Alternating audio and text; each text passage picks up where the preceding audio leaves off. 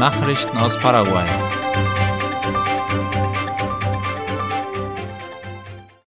Die Regierung bestimmt den Interimsfinanzminister.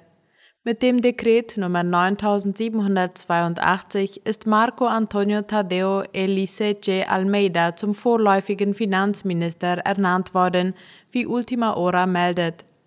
Die Ernennung folgt auf den Rücktritt von Minister Oscar Llamosas, der in der letzten Woche von diesem Amt zurückgetreten war. Elicece wird nur wenige Tage an der Spitze des Finanzministeriums stehen, da in der nächsten Woche bereits die neue Regierung ihr Amt antritt.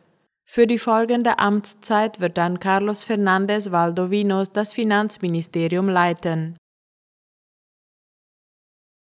Paraguay präsentiert sein Tourismusangebot in Uruguay. Paraguay hat den Reiseveranstaltern und Reisebüros sowie der uruguayischen Presse sein neues Tourismusangebot vorgestellt. Darüber informiert die staatliche Nachrichtenagentur IP Paraguay. Die Veranstaltung in der paraguayischen Botschaft in Uruguay wurde von mehr als 100 Personen besucht. Im Mittelpunkt stand das touristische Angebot Paraguays im Rahmen der Kampagne Solo para vos, zu Deutsch nur für dich. Präsentiert wurden Tourismusmagnete wie die Jesuitenruinen, Erlebnistouren in der Natur und die Gastronomie Paraguays, um einige zu nennen.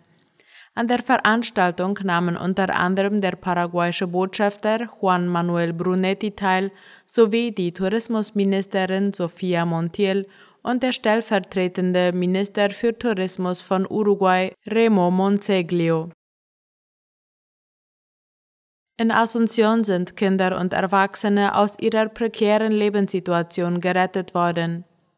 Der Zeitung Ultima Hora zufolge hat am gestrigen Montag eine Delegation der Staatsanwaltschaft auf richterlichen Beschluss hin Razzien im Bereich des Busbahnhofs von Asunción durchgeführt.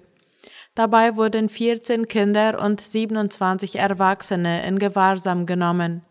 Alle diese Personen wurden anschließend in die Obhut von Beamten des Paraguayischen Instituts für Angelegenheiten der Indigenen Indi gegeben, um das entsprechende Verfahren fortzusetzen. Das teilte die Nationalpolizei mit. Das Arbeitsteam, welches diese Aktion durchführte, setzte sich aus Mitarbeitern der Abteilung für die Untersuchung von Menschenhandel der Staatsanwaltschaft zusammen. Sie sind spezialisiert auf die Bekämpfung des Menschenhandels und der sexuellen Ausbeutung von Kindern und Jugendlichen. In Asunción werden wegen der Amtsübergabe nächste Woche mehrere Straßen gesperrt. Auf einer Pressekonferenz gab der Direktor der städtischen Verkehrspolizei von Asunción, Juan Villalba, Einzelheiten zu den Straßensperrungen bekannt, die am Tag der Amtseinführung des Präsidenten vorgenommen werden. Darüber berichtet das Nachrichtenportal OI.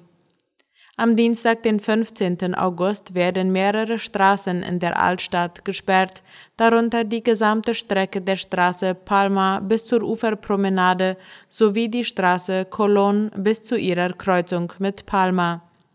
Die Straße entlang der Uferpromenade, auch bekannt als Avenida Costanera, wird ebenfalls gesperrt sein, und zwar von der Kreuzung mit der Avenida General Santos bis zur Kreuzung mit der Kolonstraße. Diese Blockaden werden von Montag um 23 Uhr bis Mittwoch um 0 Uhr in Kraft sein, teilte der Polizeidirektor mit.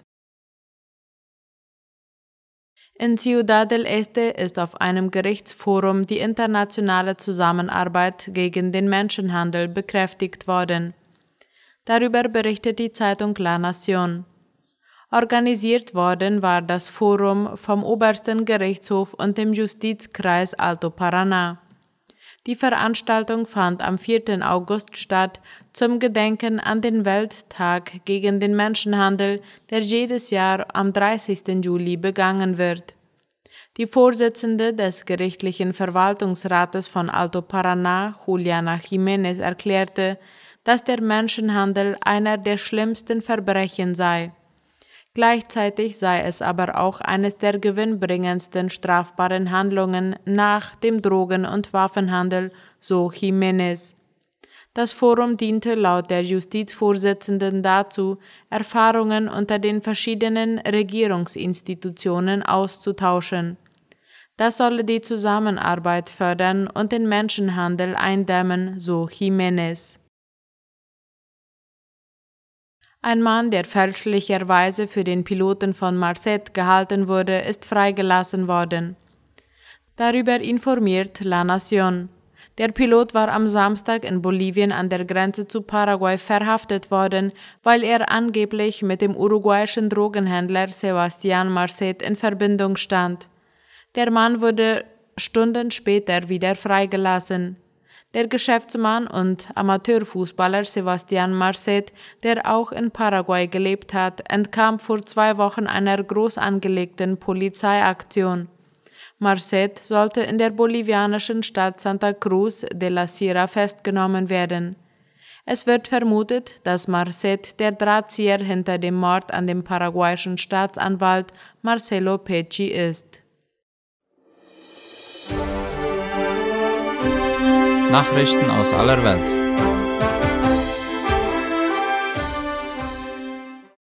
Kreml rüstet Nationalgarde stark auf.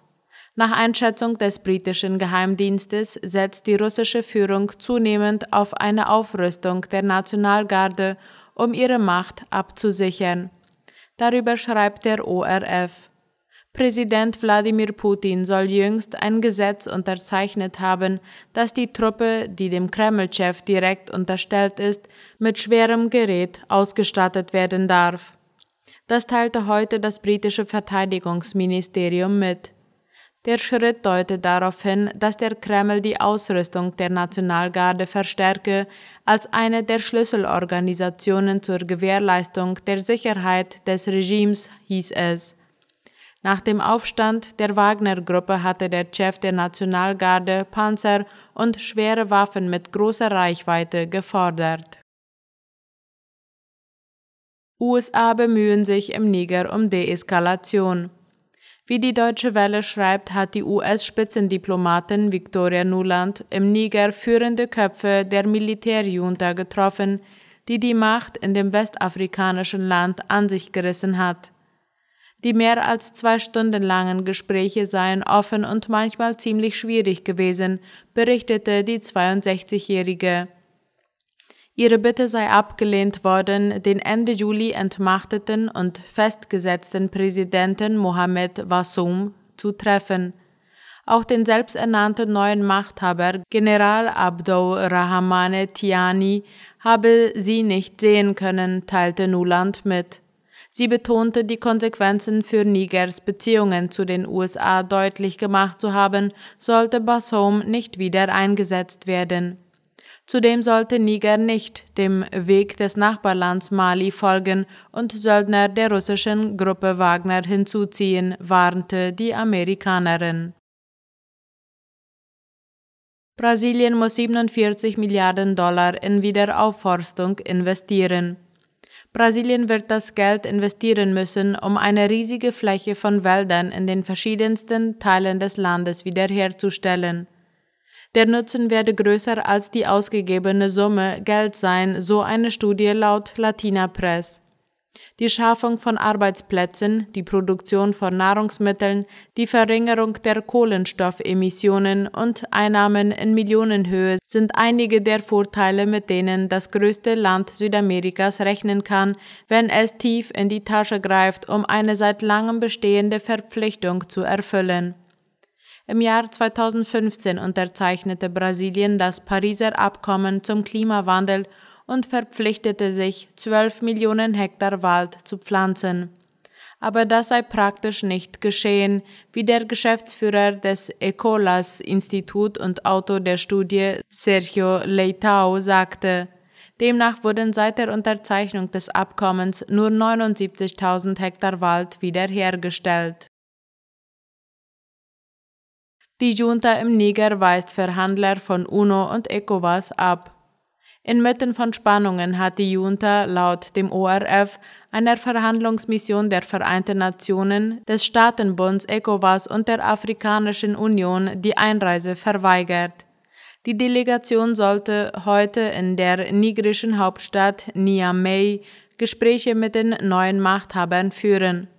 Die Vermittler wollten auch ein Treffen mit dem Präsidenten Mohamed Bassoum, der seit dem 26. Juli vom Militär festgesetzt ist. Dem Bericht zufolge lehnte die Militärjunta die Reise in einer Verbalnote ab und verwies auf den aktuellen Kontext von Wut und Aufruhr der Bevölkerung infolge der von der ECOWAS verhängten Sanktionen. Der Kontext würde es nicht erlauben, die Delegation in Ruhe zu empfangen, hieß es. Treffen mit bestimmten Persönlichkeiten müssten zudem erst geprüft werden. Grundsätzlich sei man aber gesprächsbereit, so die Junta. Die westafrikanische Staatsgemeinschaft ECOWAS hatte unter dem Vorsitz Nigerias nach dem Putsch Sanktionen gegen Niger verhängt und mit Maßnahmen bis hin zu Gewalt gedroht, falls die Putschisten Bassoum und die Verfassung nicht wieder einsetzen. Mittlerweile ist das Ultimatum verstrichen. Soweit die Mittagsnachrichten heute am Dienstag. Auf Wiederhören.